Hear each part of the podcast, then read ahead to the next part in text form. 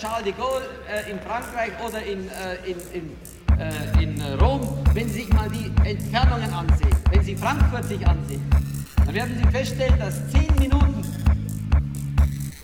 Sie jederzeit locker in Frankfurt brauchen, um Ihr Geld zu finden. Wenn Sie vom, Flug, vom, vom Hauptbahnhof starten, Sie steigen in den Hauptbahnhof ein, Sie fahren mit dem Transrapid in 10 Minuten an den Flughafen, in, an den Flughafen Franz Strauß. Dann starten praktisch hier am Hauptbahnhof in München. Das bedeutet natürlich, dass der Hauptbahnhof im Grunde genommen näher an Bayern, an die bayerischen Städte heranwächst, weil das ja klar ist, weil auf dem Hauptbahnhof viele Linien aus Bayern zusammenlaufen.